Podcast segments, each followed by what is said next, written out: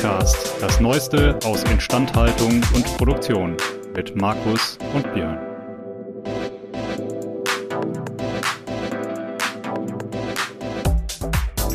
An dieser Stelle ein Dank an unseren Sponsor, denn dieser Podcast wird Ihnen präsentiert von Belfor DHD. Die Belfor DHD arbeitet jährlich an bis zu 3000 Maschinen und Produktionsanlagen von unterschiedlichen Herstellern. Das macht die Belfor DHD zu dem Dienstleister, wenn es um die herstellerunabhängige Wartung, Reparatur und Überholung von Maschinen und Produktionsanlagen geht. Mehr Infos zu unserem Sponsor finden Sie über den Link in den Show Notes. Herzlich willkommen zurück hier bei unserem kleinen FVI-Podcast. Mir gegenüber sitzen zwei extrem gut aussehende, grinsende Herren. Zum einen der Gast zuerst, Stefan Theis, hallo. Hallo Björn, danke für die Einladung. Und frisch von einer Wurzelbehandlung, äußerst tapfer. Trotzdem heute hier im Podcast Markus Ahorner. Hallo Markus. Hallo. Äh, ja, ich weiß, dass es nicht so schlimm ist, aber ähm, der, der, der Limoncello hilft. Ja, das zu hast, du, hast du ihn erkannt? Ja, ich habe ihn erkannt, ja selbstverständlich an der typischen Farbe. Man muss ja, man muss ja fairerweise sagen, das ist etwas, was ich. Also Limoncello hat ja doch immer die die Färbung von aufgelöstem Klostein. Also, so sagen. Wir Ingenieure bezeichnen das ja als ISO-Schweinolin-Gelb. Ja, das habe ich mir sagen lassen von einem Chemieingenieur. Also von dir. ich ich habe hab keine Referenzgruppe, muss ich ehrlicherweise. Ich weiß nicht, ob auch andere Chemieingenieure das machen. Vielleicht ist das auch ein, ein, ein Zeichen der Braunschweiger Chemieingenieure. Das, das weiß ich nicht. Ich habe es tatsächlich hier aus Essen äh, äh, mal ah, okay. aufgegriffen bei einem sehr großen Chemieunternehmen hier ja. vor der Tür, in, in, in den, so im Herzen der Stadt. Nachdem ihr Essen wart. Und ja, ja, in der Tat so, ja. ja also genau. Na, nach dem Essen beim Italiener hm. in Essen. Ich müsste den mal empfehlen. Ich meine, du kennst ihn, Stefan, du ich kennst ihn nicht. Das müssen wir beim nächsten Mal in unserem Podcast live vor Ort organisieren. Oh, das, das war ja eigentlich unsere Idee, die, wie ich eigentlich, wie, wie, wie Stefan und ich ja heute aneinander geraten sind. Mhm. Ähm, denn wir hatten wirklich, Stefan, die Idee, dass, du hattest das ja anlässlich der Hannover Messe, äh, gepostet und daraufhin habe ich gesagt, so jetzt pass auf, jetzt krallen wir das direkt. Aber eine der Ideen, die wir hatten, wäre sonst, hätten wir, wären wir diese Woche nicht auf Geschäftsreise gewesen, gesagt zu sagen, pass auf, wir eigentlich hätten wir live von der Hannover Messe berichten müssen. Oh, das wäre was gewesen. Das stimmt, ja. Das wäre nächstes Jahr. Das, nächstes Jahr. Das leitet sehr, sehr gut über zu meiner Standardfrage, nämlich Stefan, was führt dich denn eigentlich in unserem Podcast über Instandhaltung, Industrie und Produktion? Ja, man also als Spaßingenieur oder Wirtschaftsingenieur hat man ja so ein bisschen was mit der Technik zu tun. Und äh, also ich habe so zehn Jahre Automobil hinter mir bei einem großen deutschen Automobilhersteller hier in München, wo ich auch jetzt gerade sitze. Und ähm, habe mich dann aber entschieden, das Große zu verlassen nach zehn Jahren und bin dann hatte die großartige Möglichkeit mit einem kleinen Mittelständler aus Deutschland, der Polirac-Gruppe aus Baden-Württemberg, die Firma von einem Studienfreund von mir, eine neue Firma zu gründen. Und ähm, diese Möglichkeit, dachte ich mir, ist irgendwie was, die kommt nicht alle Tage entlang des Weges. Und ähm, dann haben wir gemeinsam eine Firma, nämlich die Econ Solutions GmbH im Bereich Energiedatenmanagement gegründet.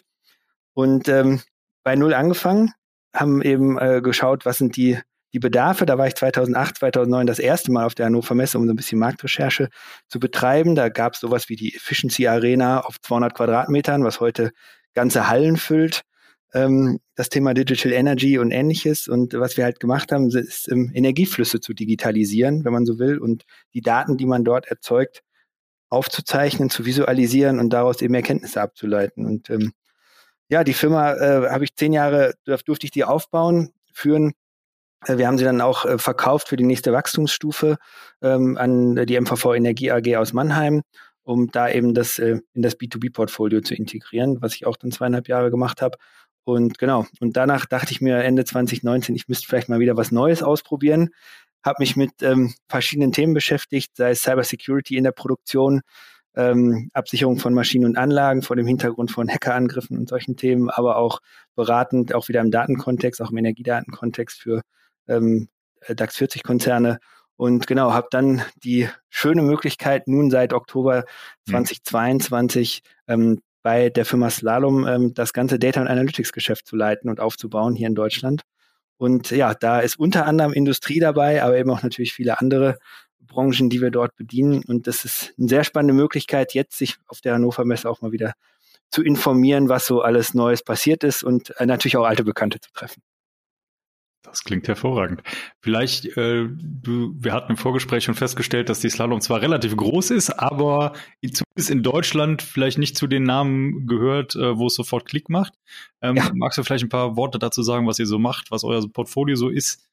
Ähm, ja, gerne. Und welche Dienstleistungen ihr so anbietet? Ja, genau. Also das wundert nicht, dass äh, Slalom jetzt in Deutschland noch nicht so bekannt ist, denn äh, Slalom Deutschland gibt es eben erst seit äh, 2022, also seit letztem Jahr. Ich war noch einer der ersten Mitarbeiter, der ersten unter den ersten 30, meine ich, dort. Mittlerweile sind wir knapp dreimal so viele. Ähm, und wir sind Teil eben, wir sind der deutsche Arm äh, von ähm, Slalom. Slalom kommt aus den USA und wir sind weltweit knapp 14.000 Leute.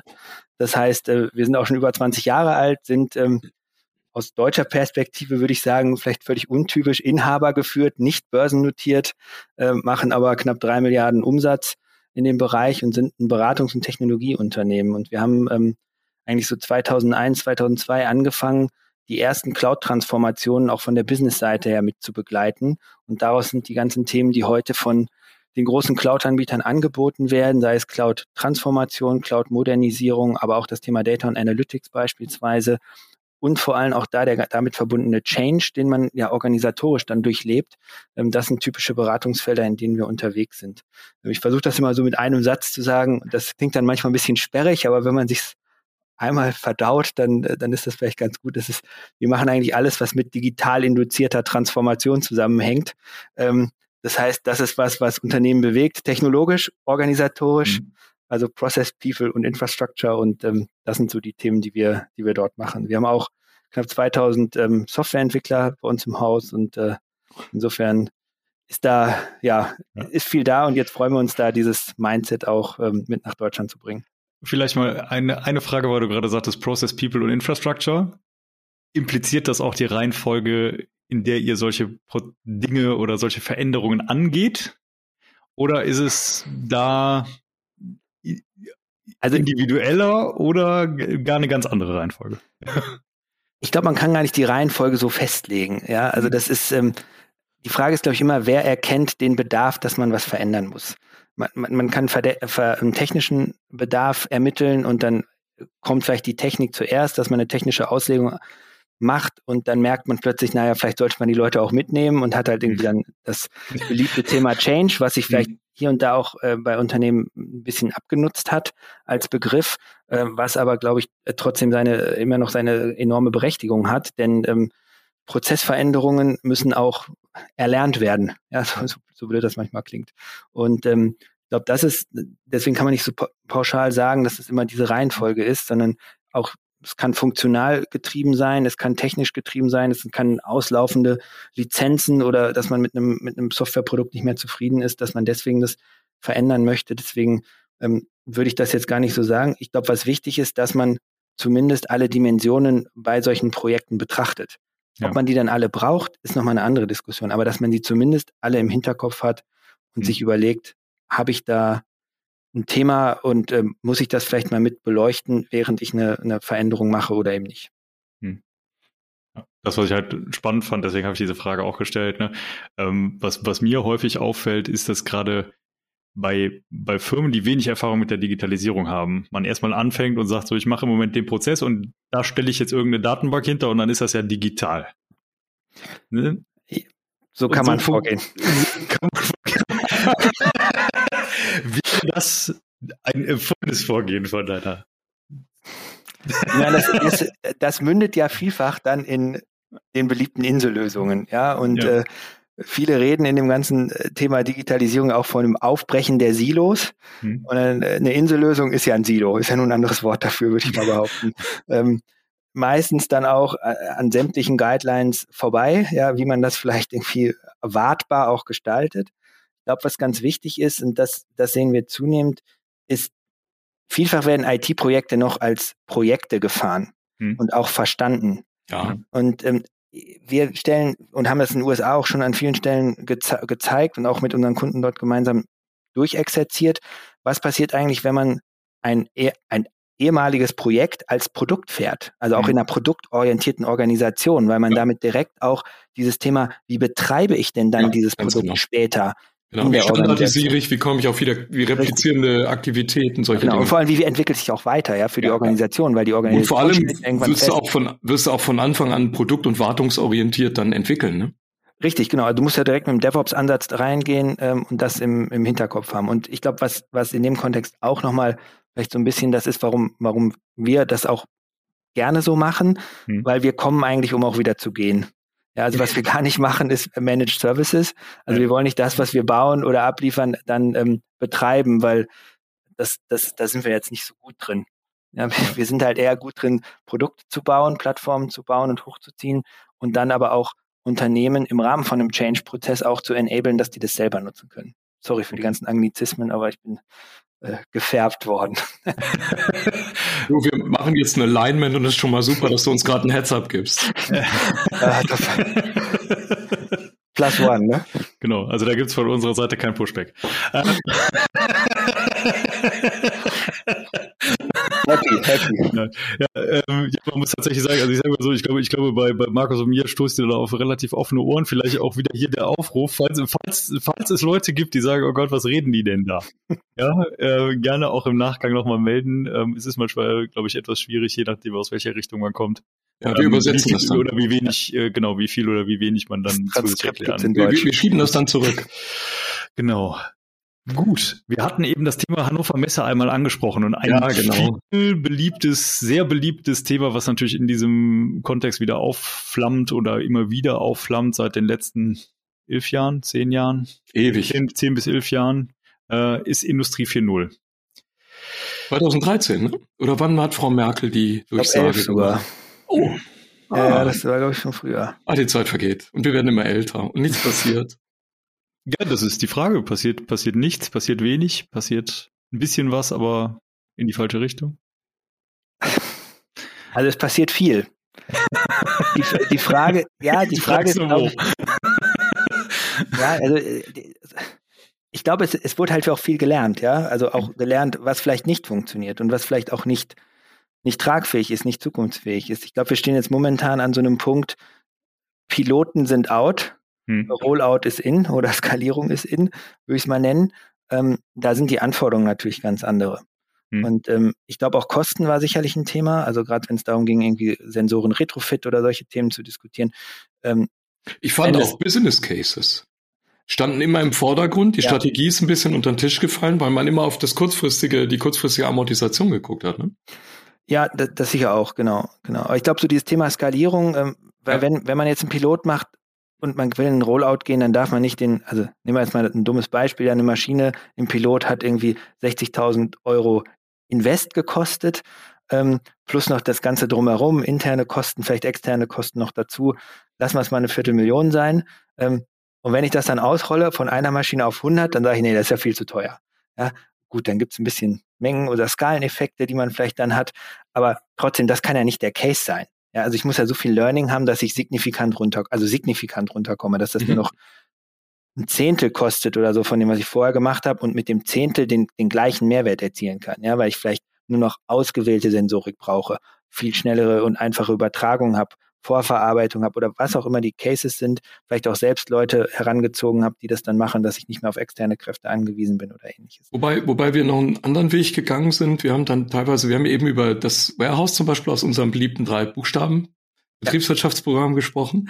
Äh, wir haben die Warehouse-Daten genommen aus Produktion und Technik und sind über die Assets gegangen und haben dann einfach Kritikalitäten aufgebaut und haben gesagt, so, also wenn du so arm Pareto-Maschinen hast, die, die, wo sich die ganze Geschichte schneller lohnt, wo du deinen Business Case auch wieder siehst, dann fang erstmal mit denen an und lass diesen ja. Longtail einfach weg, wo dir die Digitalisierung in der ersten und zweiten Runde gar nichts bringt. Und dann kommst du auch von diesen Riesenskalen erstmal runter. Genau, also ein ähnliches Vorgehen haben wir eigentlich auch immer ähm, immer im Energiebereich gemacht, ja, in meiner, meiner damaligen Energiemanagementfirma haben wir auch mal gesagt, also die Großverbraucher muss man als erste messen. Und auf die Frage, wer sind denn die Großverbraucher?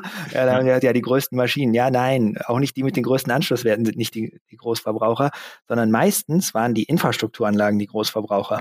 Hm. Druckluftkompressoren, Lüftungsanlagen, Kälteanlagen, weil eine Kälteanlage vielleicht zehn Maschinen versorgt hat und entsprechend ausgelegt ja, war und auch natürlich 24-7 lief, Netze. Nicht alle zehn Maschinen und sowas laufen sind. Also da gibt's da gibt's ein paar Bauchgefühl-Themen, die man da durchaus revidieren konnte. Ähm, aber deswegen sage ich auch immer, Transparenz ist schön, tut aber leider manchmal auch weh.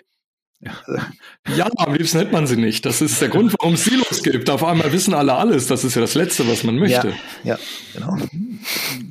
Ja, also es ist auf jeden, also es ist immer ein massiver psychologischer äh, Faktor dabei. Ähm, wir hatten auch mal grob darüber gesprochen. Es gibt ja diverse Plattformen, die auch aus der einen, an, einen oder anderen Richtung hm. ähm, diskreter oder bestimmter Hersteller kommen und, und sagen wir mal, sich auch nicht immer in dem Maße entwickelt haben, wie man sich das vorgestellt hat auf der einen oder anderen Seite. Ähm, wenn wir uns da mal so, so ein bisschen angucken, wie die entstanden sind und was vielleicht auch Schwachpunkte an diesen Plattformen waren. Wo, woran hat das gelegen, dass sich das nie so breit so durchgesetzt hat, obwohl man, Markt, genau, obwohl man eigentlich einen großen Marktzugang hat. Also das muss man ja. auch sagen, das ist ja ein Riesenvorteil eigentlich. Also muss oder für, wenn, wenn ich das abgrenze, die großen Automationshersteller zum Beispiel haben sehr, sehr guten Marktzugang zu sämtlichen Maschinenherstellern, ne, die dann halt wiederum eine große Flotte bereitstellen. Das haben zum Beispiel die großen Cloud-Player wie Microsoft und AWS nicht. Die haben aber den Marktzugang quasi darüber, ich habe dir schon mal ein Office verkauft und sind quasi auf der Betreiberseite ja. relativ arriviert. Ne? Und, und wo, wo kommt das jetzt alles nicht zusammen? Ja, ich glaube, also ich meine, bestimmte Portallösungen setzen ja auf die, auf die großen Cloud-Player ähm, und setzen auf deren Infrastruktur. Deswegen, mhm. ich glaube, ein, ein, großes Problem fängt da an oder eine Herausforderung, nächstes Mal so. Viele sind ja so reingegangen und haben sich gedacht, okay, wir bauen jetzt ein Portal für unsere Maschinen und bieten das unser, unseren Kunden als Mehrwert an. Und natürlich macht das am meisten Spaß mit den neuen Maschinen. Mhm. Ja, weil die können halt mehr, da ist mehr Sensorik drin, da hat man irgendwie coolere Aufzeichnungszeiten und so weiter. Mhm. Greenfield ist immer, macht immer Spaß, weil da hat man freie Hand. Ja, genau. Brownfield, bin ich wieder da, tut halt weh, macht keinen Spaß und ist meistens, weil es brown ist, auch dreckig. Ja, also so. Ähm, deswegen, ich glaube, das ist, das ist ein so ein bisschen ein Thema. Ähm, damit mit mit Neumaschinen erschlage ich halt mal nur zehn Prozent vom Markt. Ja. Im ersten Schritt, ja. Ähm, da kann ich vielleicht ein bisschen nachbefähigen, aber wie oft beim, bei Autos gibt es mhm. ja auch, wie, wie viele Autos können dann nicht, können kein Software-Update empfangen.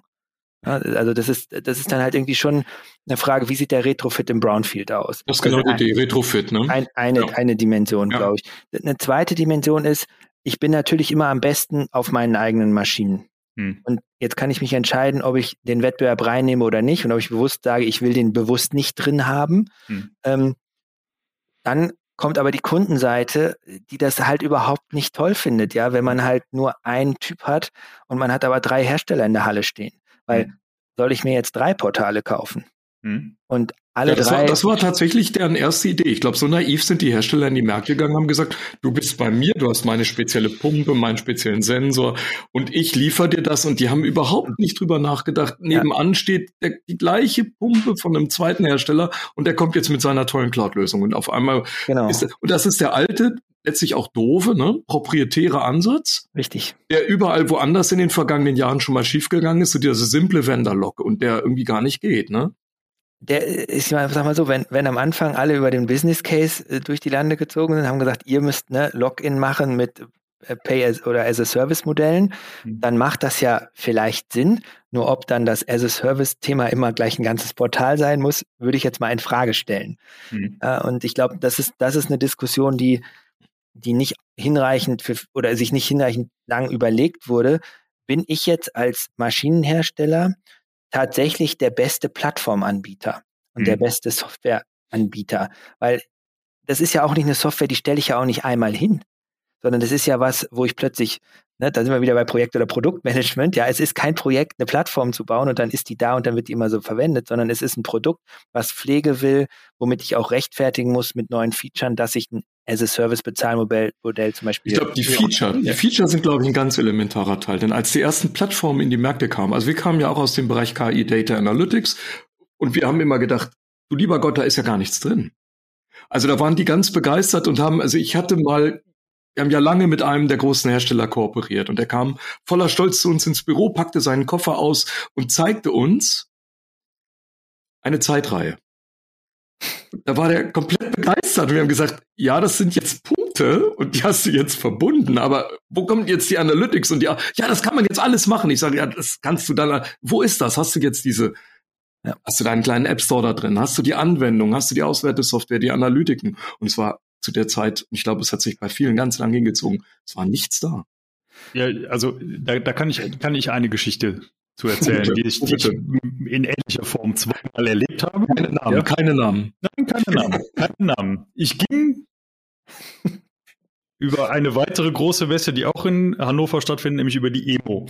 Ja, oh, okay. ist, ist, ist nichts für Liebhaber emotional, emotionaler Musik, sondern ist eine Metallverarbeitungsmesse. Ja? Ich? So, und ich ging, ich ging dort durch die Gegend und ging zu einem Hersteller einer, einer dieser Plattformen und sagte, ja, was muss ich denn tun, um dafür zu entwickeln? Und ich wurde dann etwas abschätzig angeguckt ähm, und dann mit, sagen wir mal, etwas unverschämten Beträgen konfrontiert, dass man denn überhaupt dafür entwickeln kann.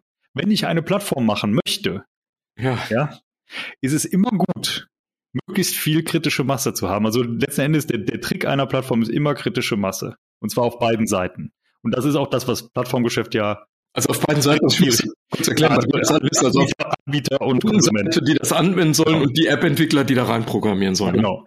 Ja. Gutes Beispiel, immer wieder beliebt, Google Play Store, Apple Store, mhm. scheißegal. Ja, einer von ein, be, beide haben eigentlich das Modell gefahren, Einstellen der Software ist kostenlos, bis es jemand kauft. Und dann will ich ein relativ dickes Stück vom Kuchen haben. Ja. ja?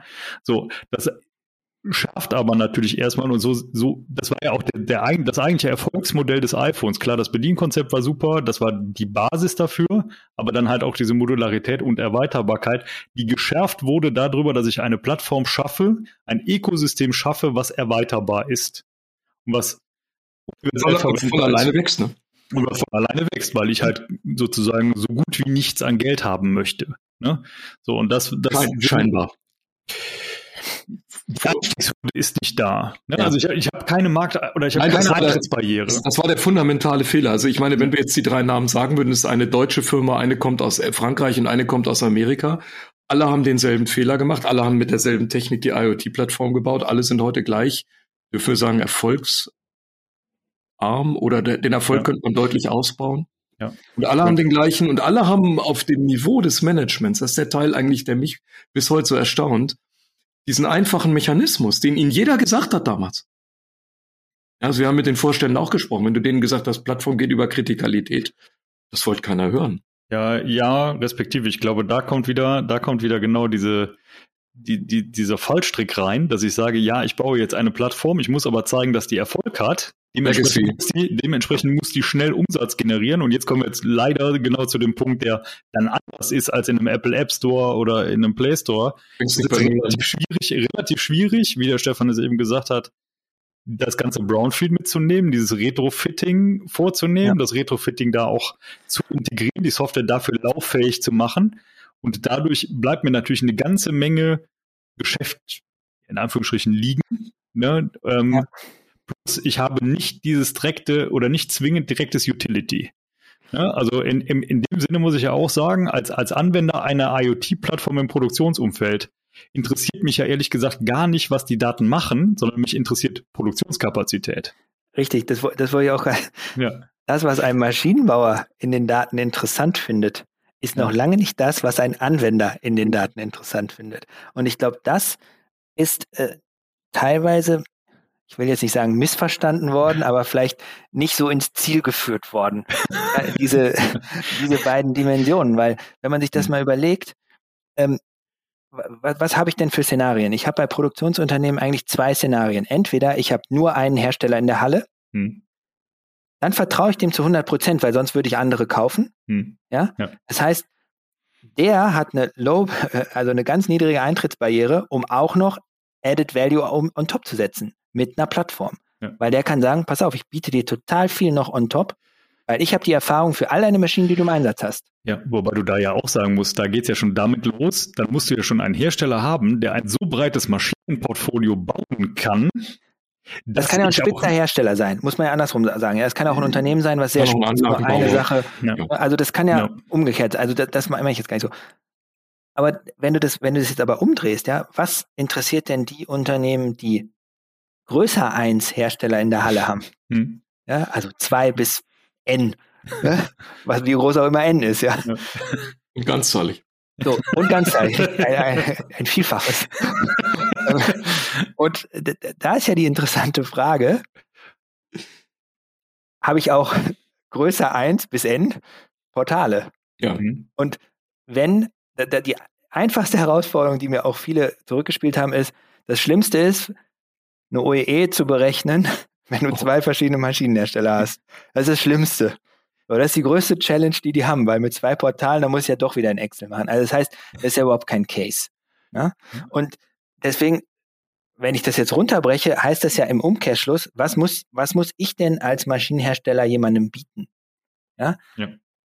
Nehmen wir mal das, den neudeutschen Begriff des Data Products. Ja, also ich habe zwei Data Products und für alle, die vielleicht noch nie mit, mit dem Begriff irgendwie auch zu tun hatten, das kann was ganz Abstraktes sein, eine Tabelle, ja, was irgendwie keinen Mehrwert erzielt. Das kann aber auch was, was ganz anderes sein, nämlich zum Beispiel ähm, eine Visualisierung, also mit Datensammlung auf der einen Seite bis hin zur Aufbereitung, Haltung, Visualisierung, KI obendrauf, also Full Service. Ne? Mhm. Und ich glaube, diese zwei Dimensionen passen halt genau perfekt auch auf den einen Herstellerproduzenten und den N-Herstellerproduzenten. Mhm. Weil der N-Hersteller-Produzent, der will halt nur eine Schnittstelle haben, weil der will sich seine Plattform selber bauen. Hm. Ja, der will auch beispielsweise eine Schnittstelle haben von einem Hersteller, der vielleicht überhaupt noch nie über ein Portal nachgedacht hat, hm. aber wo er vielleicht irgendwie eine generische Schnittstelle sich selber frickeln kann, die er dann in seine, nennen wir sie mal, Manufacturing Data Platform einspeisen kann. Ja. ja? Und ich glaube, das ist, das kann eigentlich nur der Weg nach vorne sein, wenn wir halt über Datenprodukte reden und dann kann ein Maschinenhersteller sagen, ich habe das Datenprodukt all in hm. Und ich habe das Datenprodukt Schnittstelle. That's ja. it. Ja. ja, respektive ähm, das, was ich halt auch noch spannend finde oder respektive was mir, was, was mir persönlich in vielen Überlegungen viel zu kurz kommt. Ne? Ähm, ich als Maschinenhersteller, also wenn man jetzt sich mal sehr, sehr detailliert auseinandersetzt mit Auslegung von Maschinen, Prozessoptimierung und so weiter, hilft mir das Know-how über meine Maschine und die Einbausituation und wie ich die gebaut habe und warum das ich in aller Regel ja nur als Maschinenbauer besitze, relativ viel weiter. So, mhm. das heißt, eigentlich kann ich ja, selbst wenn ich in Anführungsstrichen nur die Schnittstelle verkauft habe und schaffe es aber quasi auch und sei es über eine Drittplattform wieder an die Daten zu kommen, was die Maschine mhm. denn jetzt gerade beim Kunden tut. Mir für meine ja Entwicklung helfen, ne? Ja. Für meine ja. Entwicklung oder wieder meinem Kunden seinen Prozess zu optimieren. Ja, super Thema, weil das, das da kommt eigentlich auch wieder neudeutscher Begriff, ja. Das ganze Thema von Data Sharing, ja, mhm. ist ja, ja. ist ja ein Konzept, worüber alle reden. Nur die mhm. Frage ist, wie setze ich das denn geschickt um? Und wie setze ich das vor allem auch so rum, dass die Maschinenbauer beschweren sich oftmals mit, ja, wenn ich sage Cloud, dann wollen die das alle nicht. Und wenn die das aber on-prem machen, dann komme ich an die Daten nicht ran. So. Mhm. Ich glaube, was viele da auch in dem Kontext noch gar nicht so richtig verinnerlicht, was heißt verinnerlicht, ist vielleicht der falsche Begriff, aber noch nicht so verstanden haben. Wenn wir über diese Themen im Kontext von Industrie 4.0 reden, ja, Monitoring mal mhm. als erste Stufe, Aktorik dann später, dann befinden wir uns dort ja nicht in der transaktionalen Steuerung des Shopfloors. Wir mhm. befinden uns eigentlich eine Ebene darüber auf einer Analyseebene im ersten Schritt. Ja, mhm. ich meine, wenn wir KI-Modelle trainieren wollen, was sozusagen eine der höheren Stufen dann ist, also, ne, paar mhm. Schritte weiter als erstmal nur Monitoring und vielleicht irgendwie statistische Ableitung oder sowas, dann sind wir in einem Zustand, der ist überhaupt nicht zeitkritisch im mhm. Moment. Ja, wir sind erstmal nur auf der Erfassungsebene, auf der Datenaufbereitungsebene, Aggregation, Konsolidierung, mhm. Vergleich, Benchmarking und so weiter. Ja, vielleicht auch eine Regression mal zu erstellen, um zu sehen, okay, das könnte ein Threshold sein, der mir Handlungsbedarf in Richtung Predictive Maintenance vielleicht auch liefert. Hm. Zu Predictive Maintenance müssen wir gleich auch nochmal sprechen. Da kommt mir gerade noch was. Ja. Ja, ja, aber ne, genau. Sagt, sagt uns jetzt gar nichts. Was ist das? Ja, ja aber da, in dem Kontext von so einer Plattform. Ähm, und ich glaube, was, was da wichtig ist, ist, dass diese Analyseschicht, sobald es sowas auch in der Cloud abgedeckt wird, wo man bedarfsbezogen beispielsweise KI-Algorithmen trainieren kann und nicht diese Rechenpower permanent braucht. Du meinst, dass sie zeitlich und, und rechnerisch entkoppelt werden können, ne? Ja, genau, und ich kann auch dieses Sharing da oben natürlich, ja. also da oben, in den Wolken, ja, ja. In kann ich dieses Sharing ja. Auch, auch ganz anders abbilden, viel einfacher abbilden. Und hm. es gibt halt diverse Technologien, die das auch heute schon unterstützen. Ja, na klar vom, von, vom Grund auf weg. Und da meinst du, dann kommst du weg von verschiedenen Anforderungen, die du auf unteren Ebenen hast, die müssen überhaupt nicht denen entsprechen, die du auf oberen Auswerte und analytischen Ebenen hast. Ja. Äh, und wenn man so mit diesen entkoppelten Strukturen denkt, dann werden auch letztlich Einstieg und Umsetzung einfacher, weil man Richtig, dann von diesen ganzen Fragen, wie muss ich eigentlich so eine Gesamtarchitektur aufbauen, auf einmal reduziert sich das zu und so da, einem Schichtenmodell, ne? Genau, und da sind wir halt, muss ich ja sagen, weil die, die großen Hyperscaler wie Microsoft und AWS eben auch genannt wurden, diese Schichten beherrschen die aus dem FF. Ja. ja also Daten zu verarbeiten in irre Geschwindigkeiten, zu speichern, zu weiterzuschieben, auch mit Sharing zur Verfügung zu stellen. Also da gibt es andere auch Datenanbieter, die dann noch spezialisierter teilweise unterwegs sind und sich oben draufsetzen, auch Multivendor, also Multi-Cloud-Anbindungen ermöglichen, wie Snowflake oder Databricks in dem Kontext. Die sind für viele, sage ich ganz offen, für viele Mittelständler wahrscheinlich Fremdworte. Die haben davon noch nie was ja, gehört. Also sage ich auch gar nicht vorwurfsvoll. Die sind jetzt auch, sind zwar schon ein paar Jahre in Deutschland, aber das sind halt Themen, da geht das ganze Spiel halt weiter. Ja, da ist eine Integration von KI-Algorithmen geht da mit zwei Klicks. Das geht hm. bei AWS heute auch schon, aber das ist halt vielen gar nicht klar, dass diese Analyseschicht so schön eigentlich entkoppelt laufen kann, so schön bedarfsbezogen wachsen kann und man auch relativ schnell dort aufsetzen ja. kann. Ja, Perspektive. Ich glaube, ein, eine Sache, die mir immer auffällt, ich habe ich habe immer das Gefühl, Leute denken immer noch, Daten, wenn die einmal genutzt wurden, dann sind die ja verbraucht. Also wenn ich die benutze, dann kann andere benutzen. Ne? Also ja, das, ist, ja. das ist so das, was ein bisschen kritisiert wird an diesem, an diesem Bild, äh, Data ist der New Oil, ne? weil genau das ist ja, der Unterschied. Ich kann Daten 20 Mal benutzen, immer wieder durch den Wolf drehen, sind immer noch die gleichen. Ne? Ähm, und äh, dementsprechend kann ich das natürlich. Ja, da hast du wahrscheinlich, wir haben den äh, Podcast, den OMR-Podcast mit Katrin Suda gehört, oder? Ja, Falls tatsächlich, ja, ja. Ja, genau. Ich, die hat es ja. ja auch gesagt, Daten sind das neue Öl. Ist mhm. totale Fehlwahrnehmung, weil Öl ja. wird verbrannt und danach ist mhm. nichts mehr wert. Und wenn es das neue Gold wäre, ja. ist auch nichts, weil Gold wird in der Regel im Keller eingesperrt. Ja. so, kann auch keiner sehen. uns darauf einigen, Daten ja. sind die neuen Daten? Naja, also ich finde immer, Daten ist eigentlich der Treibstoff, wenn man so will, muss man sich mal überlegen, für ein Perpetuum mobile, weil du kannst ja immer wieder, das geht ja immer weiter. Ja, wenn du einen neuen Algorithmus hast, kannst du die Daten in den neuen Algorithmus reinpacken. Jetzt muss man ganz groß aufpassen. Du hast hier zwei Thermodynamik-Freaks an Bord. Und, ich äh, weiß, das gibt's ja eigentlich nicht. Ja, das, und, und, ohne, meine Herren, und ohne von außen Arbeit reinzustecken, funktioniert auch, das nennt sich Strom, ne? Funktioniert auch Datenknechten nicht. Also zweiter ja. Hauptsatz Rules. Äh, man muss halt sagen, ich, ich bin, ich bin in Thermodynamik durchgefallen und Markus liebt's. Also insofern. ich, ich Bei mir war es oberflächlich. Also pass auf, pass auf, das muss ich kurz erzählen. Ich habe vor, ähm, also ich gebe ja meiner Tochter an, die Mathematikerin. Ich habe mit ihr im Auto gesessen, wir haben uns da ganz lange drüber unterhalten, über genau diesen Virtualisierungsansatz. Und natürlich war auch der erste verlockende Ansatz, hey, hebelt Digitalisierung gerade den zweiten Hauptsatz aus. Aber wenn du dir den Stromverbrauch aller Rechner auf der Welt anguckst, dann weißt du, wo die Arbeit herkommt, um auch in diese Daten wieder Struktur und Ordnung reinzubringen. Also Entropy is everywhere, ja. Also da kommt es leider auch wieder nicht drum rum. Ja. Aber ich fand den Gedanken auch eine Zeit lang sehr hübsch. nee, ich glaube, also es ist zumindest diese, ich glaube, diese theoretisch unendliche Verwertbarkeit. Ja, ja. Ähm, die Information bleibt erhalten, das müssen wir dazu ja, sagen. Ne? Genau. Ich glaub, Dann hast also, du die Ordnung einmal erzeugt, entropisch, und genau das ist ja die Idee. Ne? Ja, genau. Also ich glaube, das ist, das ist aber wichtig, dass man sich von diesem Öl-Gold-Gedanken hm. entfernt und dass man sich eher auf diese Multiverwendung. Aber das finde ich auch einen sehr, wie soll ich sagen, materialistischen Ansatz. Also ich habe eigentlich nie diese Assoziation gehabt, jetzt wird's philosophisch, aber ich hatte nie diesen Gedanken, dass bei Öl wirklich jetzt eine Petroleumlampe leuchtet und danach das Öl der Daten aus irgendeinem Grund nicht mehr da ist und magisch nicht mehr verwurstet werden kann. Also ich, das muss ich sagen, das höre ich jetzt heute Abend auch zum ersten Mal. Es ist aber, es ist, aber es ist, es ist wirklich spannend. Ich muss halt sagen, es stimmt, als Stefan das sagte, vieles, oder ja, vieles ja, auch wieder ja. ein, es, ja. es, war eher unbewusst, als ich das wiedergegeben habe, weil ich den Gedanken damals auch schön fand, aber es war tatsächlich in diesem, in diesem Podcast, wo ich gehört hatte. Und, ähm, ich, ich glaube, es ist auch keine, keine aktive Vorstellung, die du einnimmst, sondern es ist so ein, so ein, Intuition meinst In dem Sinne ist ja alles, was du, also in, in jedem kaufmännischen Unterbereich ist es so, ich kaufe Ware, verkaufe sie und dann ist sie wieder weg. Ne? Und dann kaufe ich wieder neue Ware und dann verarbeite ich sie wieder und dann verkaufe ich sie. Also das ist bei Daten anders. Ja, aber das ist, aber jetzt kommt ein wichtiger Gedanke. Jetzt, jetzt, wir haben jetzt hier zwei Wirtschaftsingenieure an Bord. Ich weiß gar nicht, Björn, doch du. Nein, ich bin normaler, so, Stink, stinknormaler, stinknormaler Der einzige Spaßingenieur. Und ähm, du kommst ja auf, un, unweigerlich auf die Idee von dem Jeremy Rifkin, ne? diese Null-Grenzkostengesellschaft, diese Zero-Margin-Society. Da stimmt's ja dann wieder. Da hast du tatsächlich wirklich diesen Effekt der unendlichen Verwertung. Und das heißt, du investierst einmal die Fixkosten, aber variable Kosten gehen auf die lange Bank eigentlich verschwinden. Ne? Ja.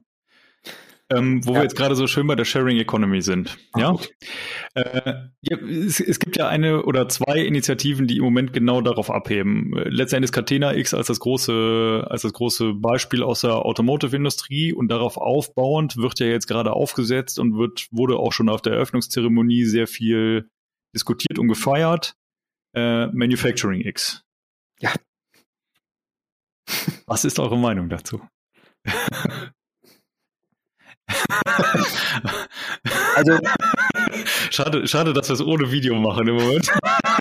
ich sollte vielleicht dazu übergehen, auch aufzuzeichnen. Ja. ja, ja, oder Emojis oder so noch einblenden. Also ich glaube wieder, was ja in diesem Kontext auch immer genannt wird, oder andersrum gesagt, wenn man sich das anschaut, wie, wie diese Pyramide der Teilnehmer aussieht, hm? dann sind die, die das treiben, auch die, die die größten Taschen haben und auch die, die die größten Umsätze erzielen. Hm. Ja.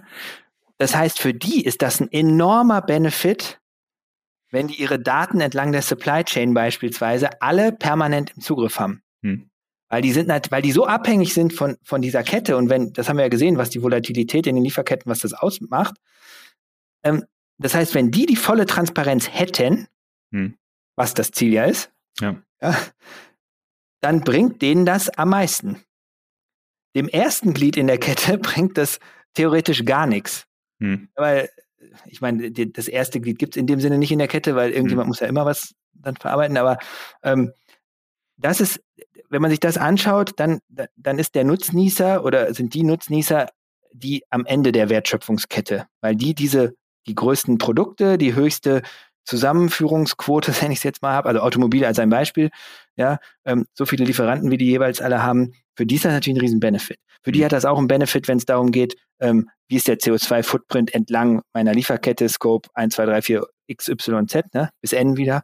Ähm, und äh, deswegen, wenn man das so rum betrachtet, dann ähm, kommen wir, wenn wir, wenn wir es wieder zurückspulen jetzt an den, an das kleine Unternehmen, was nur ein ganz klitzekleines Zahnrad in dem Getriebe darstellt, die müssen aber diesen Overhead eigentlich auch stemmen mit ihrer Organisation. Und die Taschen sind nicht so tief.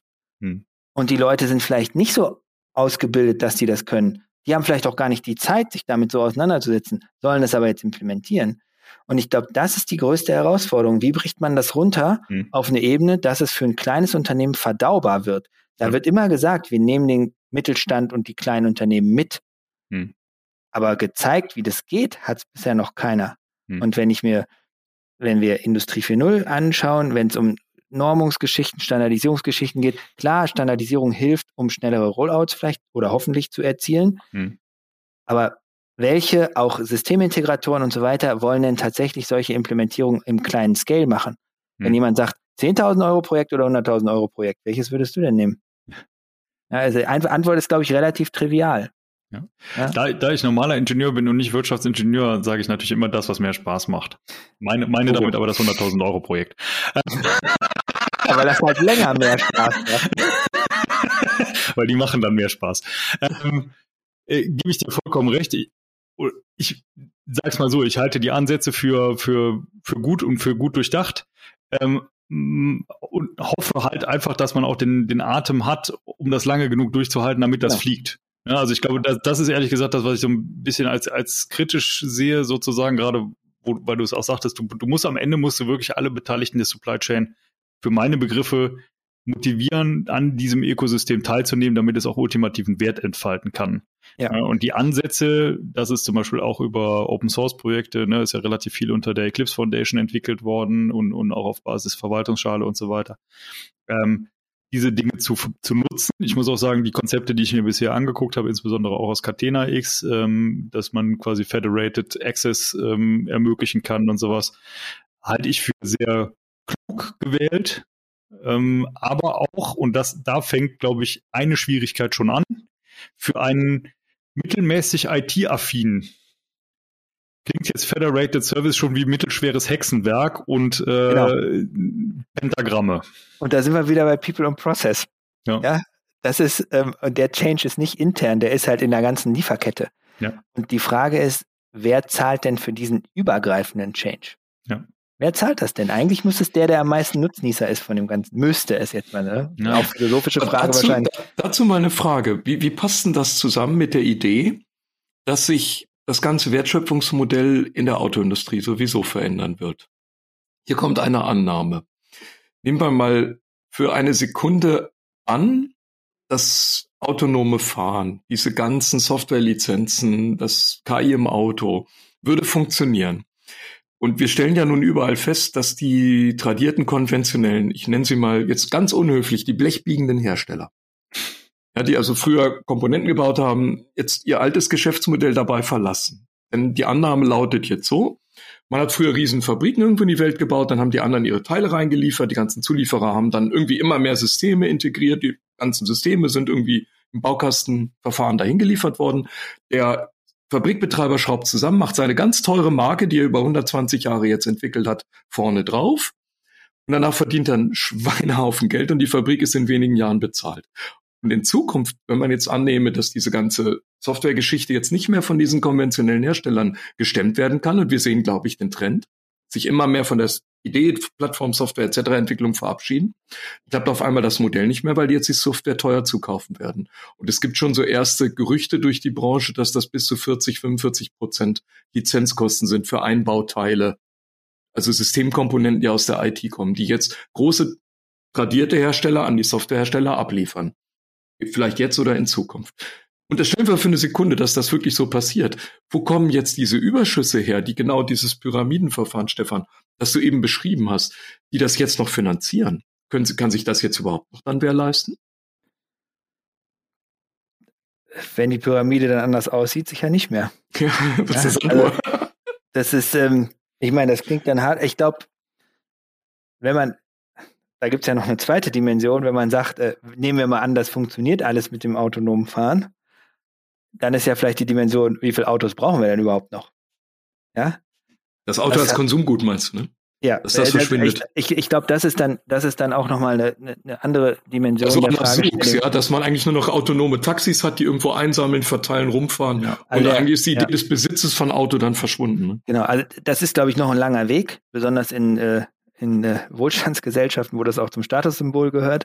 Ähm, aber ähm, ich glaube, dass das, also das ist dann, glaube ich, auch eine Diskussion, die man sich anschauen muss und vielleicht auch, wie viel Auto braucht man eigentlich noch? Ja, also wenn ich mir überlege, Variantenvielfalt bei bestimmten Fahrzeugen und ähm, das rosa Schleifchen links und rechts. Und alle sind gleich hässlich. Das finde ich aber das Beeindruckende. Alle Autos sind gleich hässlich. Ich mag ich mein Auto.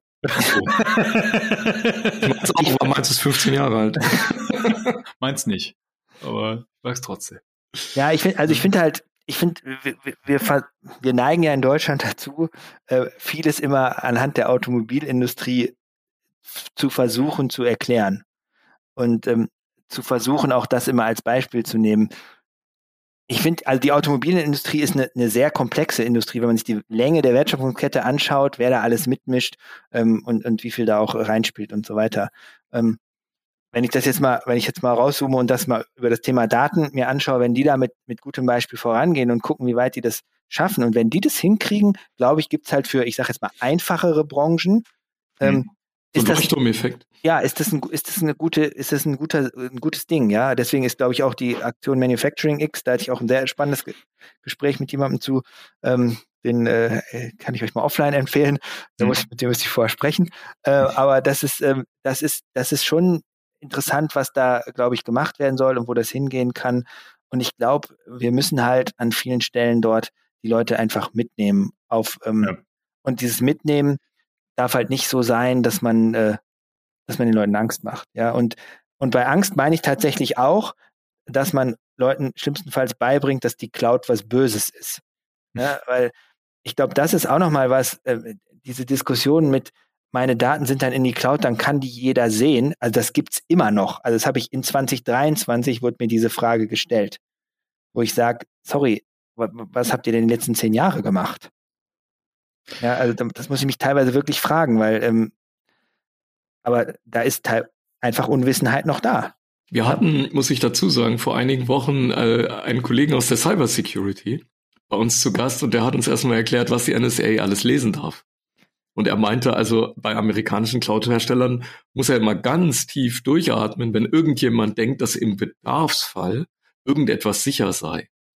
Also da sagt er auch, da muss man sich äh, anhand des Pfizer Acts ja. genau überlegen, wenn jemand auf den Knopf drückt, dann darf er tatsächlich in Amerika per Staatswesen in alles reinsehen. So, und jetzt aber die andere Frage, der Mittelständler aus Hintertupfingen mit 300 Leuten. Ja, Kommt auf seine Patente an, würde ich sagen. Ja, aber Patente sind eh öffentlich gefeilt. Also die muss jeder, jeder öffentlich machen. Sagen wir, okay, sagen wir sagen seine Intellectual ja. Properties. Patente ja. war das falsche Wort. Also, ja.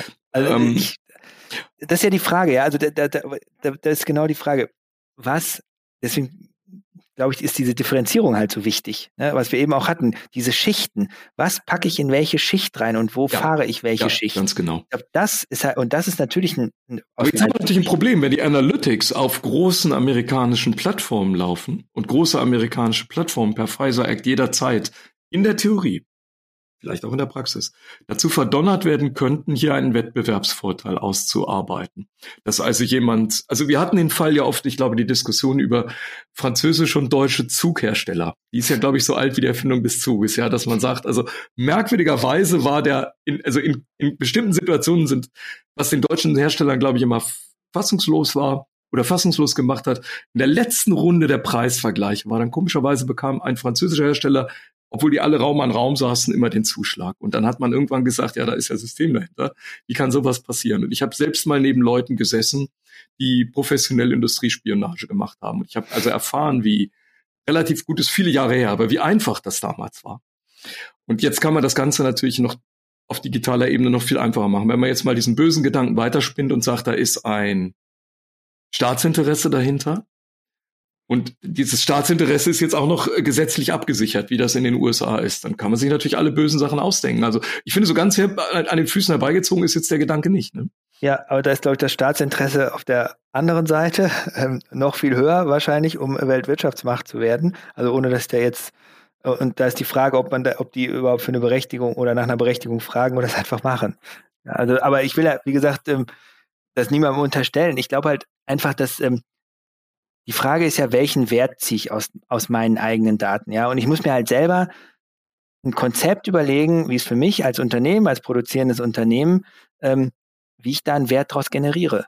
Hm. Und wenn man nicht anfängt, sich über den Wert von äh, den eigenen Daten Gedanken zu machen, dann wird man nie in den, in den Zustand kommen, dass man dieses Risiko überhaupt hat, weil dann macht man auch nichts damit. Ja, also dann, ja natürlich, wenn das sagen, du meinst, dann bleibe ich auf der mechanischen Ebene. Wovor du warnst, ist zu sagen, das was mir auch immer also aufstößt, dass das eigentlich eine Killerphrase ist, um zu sagen, eigentlich habe ich gar keine Lust damit anzufangen, wir schieben das mal weg und dann ist Cloud ganz einfach ein Sicherheitsproblem. Alles, was genau. ich sonst mache, ist noch viel viel schlimmer. Genau. Also das ist, als wenn ich gerade, ich, ich habe meine Rechner im Internet offen, als wenn ich meine Schlüssel äh, beim, beim, beim, beim Discounter liegen lassen würde, am besten ja. noch mit meinem Namen dran. Äh, und das ist aber eigentlich eine Killerphrase, um zu sagen, ja, ich habe keine, keine Lust, mich damit zu beschäftigen. Das, das ist das, was wir meinen. Ich mein, ne? Ja, genau, genau. Also ich meine, und diese Killerphrase, das ist gar nicht so sehr, ich will mich da nicht mit beschäftigen, Oder sondern vielleicht habe ich auch Angst zuzugeben, dass ich gar nicht weiß, worum es da geht. Ja, genau. ja.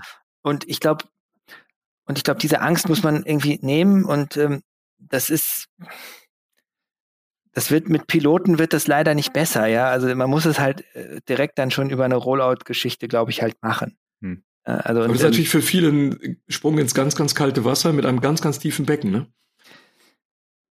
Jein. Jein. Um, um bei dem, da, und jetzt das guter Triggerpunkt zum Thema Predictive Maintenance, ja. Wenn man nämlich Predictive Maintenance als Use Case nimmt, dann glaube ich, wird jedes Unternehmen enttäuscht sein. Weil wenn man sich mir überlege, wie oft tritt denn der Fall von Predictive Maintenance ein? Tatsächlich ein. Hm. Dass eine Meldung hochgeht und sagt, Achtung, jetzt Getriebe wechseln, Pumpe wechseln, whatever. Ja? Bestenfalls ja gar nicht. Also das ist ja, ja bestenfalls trifft gar nicht ein. Und wenn ich mir dann andersrum überlege, mein Use Case sollte vielleicht eher der sein, ich mache mal eine standardisierte OEE-Messung über meine zehn Ma äh, Maschinen von irgendwie drei Herstellern. Ja, da habe ich unmittelbares Feedback. Und das Aber kann da, ja auch da sein, müssen wir kurz die Geschichte, glaube ich, erzählen. Ich, meine Überzeugung ist, dieses Ganze mit der Predictive Maintenance ist nur in die Welt gekommen, weil es diesen einen standardisierten Datensatz gibt, eines bekannten großen Herstellers aus Amerika. Und der war halt perfekt vorbereitet. Der war jetzt der Use Case, den hat man an allen Universitäten gemacht. Dann hat das angefangen, die ersten waren Physiker und Mathematiker, ich glaube, die vom CERN kamen. Das waren, denn ich weiß nicht, ich glaube, israelische große Unternehmen, die früher mal fürs Militär gehabt haben. Also es, äh, es gab, es gibt so, sagen wir mal, so ein paar übliche Verdächtige. Jedenfalls, wer immer auf der Welt diesen Datensatz in die Hand bekam, hat gedacht, das ist ja toll, ich kann das jetzt. Wenn man dann in die Industrie geht und sagt, puh, die Daten sind aber dreckig, die muss ich ja jetzt erstmal, fürchterlich, 80 Prozent ist ja Data Cleaning, damit ich das überhaupt mal in die, Be und dann brauche ich auch noch dieses verflixte Domänenwissen, weil irgendein so blöder Kompressor ganz anders arbeitet als eine hochkomplizierte Steuerung von irgendwas dann merke ich auf einmal, so verflixt einfach war das gar nicht. Ja. Und ich glaube, dadurch sind auch viele dieser Geschichten komplett ruiniert worden. Da hat man auch ganz viel, äh, wie soll ich sagen, äh, guten Glauben verbrannt. Ne? Ja, und ich, und ich glaube auch, ehrlich gesagt, dass, also wenn, wenn ich wieder über so eine, nennen wir es wie gesagt, Manufacturing Data Plattform spreche, dann ist für mich Predictive Maintenance ist ein Feature. Also es ist eine, ein mhm. Feature, was dabei sein muss. Das gehört zum guten Ton. Ja. Und wie ich das mache oder nicht, ist mal egal. Deswegen muss ich manchmal ein bisschen drüber nachdenken, ob man als, also wenn ich jetzt ein neues Startup gründen würde, ich würde es, glaube ich, nicht im Bereich Predictive Maintenance gründen. Hm. Nein, also absolut, nein, es, ach, es muss ich eine Geschichte erzählen. Also äh, ich glaube, was, was viele immer doch unterschätzen ist, diese, man denkt immer, Predictive Maintenance sind spezielle KI-Verfahren. Das ist ja ein Quatsch. Im Grunde gibt's zwei. Ja, ich habe immer strukturierte Daten. Das heißt, ich habe entweder ein Outlier-Verfahren, dann habe ich einen Klassifikator, der sagt, äh, das eine Ei ist größer als das andere, das ist kaputt, das wird halten. Äh, das ist die simple Methode. Oder ich habe eine Regression, das heißt, ich näher eine Verfahrenskurve ja. an und sage, Achtung, schau mal, das ist mein Zustand und die kann ich dann irgendwie klug oder nicht klug in die in die in die Zukunft oder Vergangenheit ausrechnen. Aber ähm, die, die, was sich eigentlich dahinter verbirgt, und das ist wahrscheinlich das, was worauf du hin mit dem OEE-Verfahren gehen willst, ist die Produktionsoptimierung. Die funktioniert nach genau den gleichen zwei Verfahren. Und ja. jede Regression ist am Ende ein Klassifikator. Das heißt, ich habe am Ende sogar vielleicht sogar nur ein einziges Verfahren. Wenn ich das aber in die Produktion bringe, habe ich ganz, ganz andere Möglichkeiten. Dann bin ich direkt am Herz der Dinge und kann sagen, wenn ich genau. da eine Optimierung mache, habe ich sofort mehr Yield, mehr Output, mehr genau. Qualität, was immer ich da optimieren will. Aber der genau. Hebel ist ganz anders. Genau, genau. Weil dieses Frühwarn, was du gerade sagst, Anomalieerkennung, das haben wir mit Energiedaten auch schon gemacht. Also das, oh. da kannst du auch sagen, geht über den Wert, okay, dann kriegt hat das Ding vielleicht irgendwie eine Unwucht oder keine Ahnung was. Okay. Wir sind mittlerweile zeitlich sehr fortgeschritten. Ich glaube, wir könnten noch stundenlang weitererzählen. Deswegen ja. habe ich diese kurze Pause genutzt, um hier reinzugerätschen. Stefan, es war sehr, sehr interessant und ich denke auch für unsere Zuhörerinnen und Zuhörer, wer dich erreichen möchte, wo kann man dies tun? Also ich bin äh, bei LinkedIn unter Stefan Theis. Ähm, okay, verlinke ich. Slalom, genau. Äh, bei Xing bin ich äh, hier und da. Ja, das also eher das sehr habe ich gehört. Ich habe letztens eine Nachricht bekommen davon, äh, hatte ich auch schon wieder vergessen. Äh, genau, also das sind eigentlich so die Hauptkanäle. Ansonsten, wir sitzen in München. Ähm, da kann mich auch gerne jeder, der mal vorbeikommen möchte und wissen will, wie wir arbeiten oder ähnliches, auch gerne vorbeikommen. Ähm, ich bin tatsächlich Dienstag und Mittwoch auf der Hannover Messe. Ich weiß jetzt nicht, wann ihr genau ausstrahlt. Insofern. Ähm, Donnerstag. Ah, das ist ein bisschen genau, schade. Genau, ja. Gestern und vorgestern auf der Hannover Messe. gestern und vorgestern gewesen sein, so ist es richtig. Ja, genau. Du kannst den Leuten, die dich treffen, kannst du sagen, wir brauchen uns gar nicht länger unterhalten. Hören sich einfach diese Podcast-Folge an. Da habe ich alles schon erzählt. Das ist cool. Wir machen eine Sache, Stefan. Wir treffen uns, ich habe das ja geschrieben, beim nächsten Mal mit einer anderen geschätzten Podcast-Kollegin von uns, der Clarissa Vogelbauer in der hey, Straßenbahn Grüße. Zur, zur, schöne Grüße an dieser Stelle. Ja. In der Straßenbahn zur Hannover Messe. Das ah. ist der ah. Platz, wo, ich, wo, wo ich mich äh, einmal alle zehn Jahre mit Clarissa treffe. So, so nennen wir auch irgendwann mal eine Podcast-Folge. In der Straßenbahn zur Hannover Messe. Das heißt, aber, ja, aber nächstes Jahr. 2024 wahrscheinlich. Das finde ich auch schön, wenn wir die, wenn wir mal aus der Straßenbahn zur Hannover live, Messe live, live aufnehmen. Das ist in Zürich, Björn. Da gibt es eine Sushi-Bahn. Sushi-Bahn. Ja, das ist tatsächlich. Ich habe so einen Partybus. Ah, nee, eine Partytram gibt's hier. Das könnte man. Die, die, die gibt's in Köln auch. Also die kann ich sehr empfehlen. Die ist, äh, die, die fährt einmal quer durch Köln und da geht äh, was. Ja, ja pff, ich sag mal, man, man kann es da drin aushalten. Also mit, mit hinreichend Kölsch äh, ist auch das, das Klima da aushaltbar. Insofern, aber München bestimmt auch schön. Also ich denke mal, also so wie ich Bayern allgemein, allgemein kennengelernt habe, gibt's da auch nie zu wenig Bier. Das ist absolute Konstant. Habe ich jetzt keine Erfahrungswerte. Okay. Ja, ich habe es mir auch nur sagen lassen. Ich, ich weiß es ja, auch nicht ganz ein genau. Fest manchmal im September, ja. glaube ich. War. Da, da, da laufen die Leute immer so unrund. Das ist ganz komisch. ja. Okay, gut.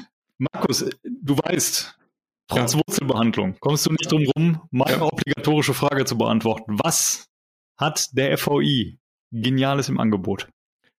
Das, was Stefan eben beschrieben hat. Also, um bei dem Thema Wurzelbehandlung zu bleiben, auch dieses Problem packen wir an der Wurzel und bieten die Einstiegsworkshop an für genau dieses Thema. Wie kommen Firmen aus technischen Bereichen, Produktion, Instandhaltung, Qualität, Logistik, also you name it, die ganze lange Kette.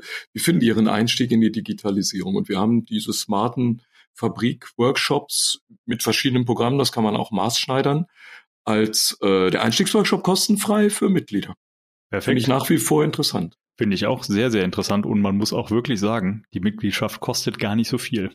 Ähm, werde ich auch in den Shownotes verlinken, wie man denn Mitglied im RVI wird.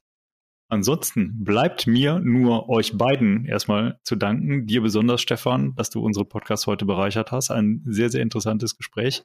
Danke und euch. Last but not least, vielen, vielen Dank an unsere Zuhörerinnen und Zuhörer und bis zur nächsten Woche und tschüss. Tschüss. Tschüss.